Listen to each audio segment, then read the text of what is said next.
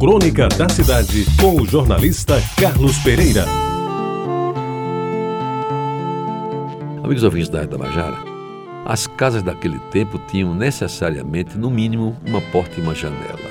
Ainda que o terreno tivesse somente seis metros de frente, os mestres Gama ou Zé Pedro davam um jeito de, nos seus projetos, arrumarem uma simpática fachada, onde cabiam bem as duas componentes, geralmente de forma retangular, nivelando o peitoril da janela com a meia porta. À época, eram raras as casas que tinham porta inteira.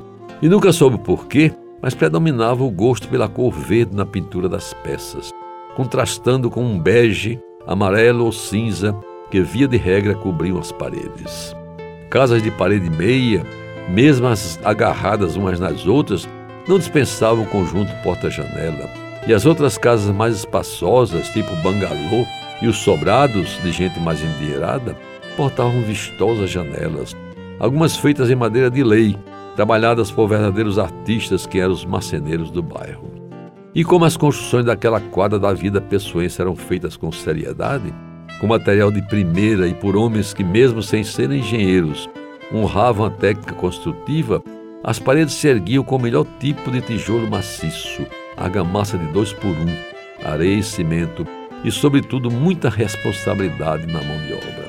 As janelas, produzidas por carpinteiros respeitáveis, tinham na embuia, no pau d'arco, no jacarandá e outras madeiras nobres a sua matéria-prima, valendo dizer que, com alguns cuidados na sua manutenção, durariam até 100 anos. Quem duvidar, que vá ver algumas casas de Jaguaribe construídas no começo do século passado. Para mim, meus amigos adolescentes, passeando nas ruas do bairro, o mais importante na janela não era a madeira utilizada na sua fabricação, muito menos a cor com que fora pintada, menos ainda o tamanho daquele retângulo que se abria de par em par, às vezes antes do sol nascer. O que mais me chamava a atenção era o peitoril da janela. E a minha curiosidade começava pelo próprio nome, peitoril, que me parecia significar aonde colocavam os peitos. Até hoje não sei se isso tem algum fundo de verdade. Por falar em peitos, está na hora de dizer algo sobre a moça da janela, título desta crônica.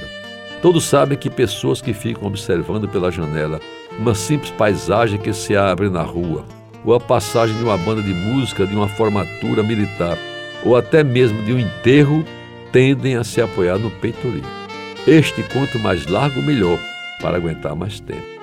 Era um hábito daquele tempo, meus amigos, as moissolas de Jaguaribe, principalmente da Minas Gerais, Vera Cruz ou Vasco da Gama, após o banho vespertino, trocarem de roupa, pentearem os compridos cabelos, passarem um pouco de ruge no rosto e a permitida porção de batom na boca, e antes do anoitecer, se apoiarem no peitoril das janelas para ver o tempo passar. Algumas delas ousavam ostentar um mínimo decote que deixava transparecer mais a imaginação do que aquela parte do colo feminino, tão cantado e decantado pelos poetas. E para vê-las mais de perto, dependendo das ofertas, jovens como eu ficavam passeando nas calçadas, inventando papos incrivelmente bobos, mas que às vezes permitiam uma permanência maior defronte à musa escolhida. E amigos ouvintes, você lembra bem então que uma delas morava na Avenida Minas Gerais e hoje é Monsenhor Almeida. E era uma das moças mais bonitas do meu tempo. Alta para os padrões da época, carnuda, rosto grande e bem disposto, olhos castanhos, cabelos também castanhos, boca grande e desejável.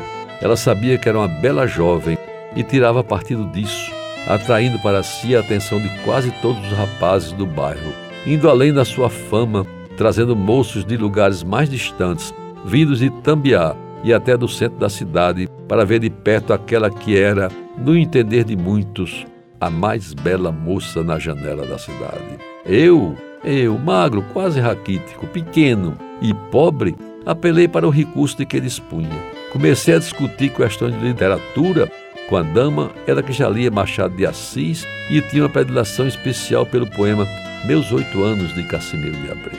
Aí eu conseguia levar certa vantagem e ia mantendo bons papos diariamente, o olho muito mais no seu decote, até o dia em que ela iniciou um namoro sério com uma aspirante do exército com quem se casou mais tarde.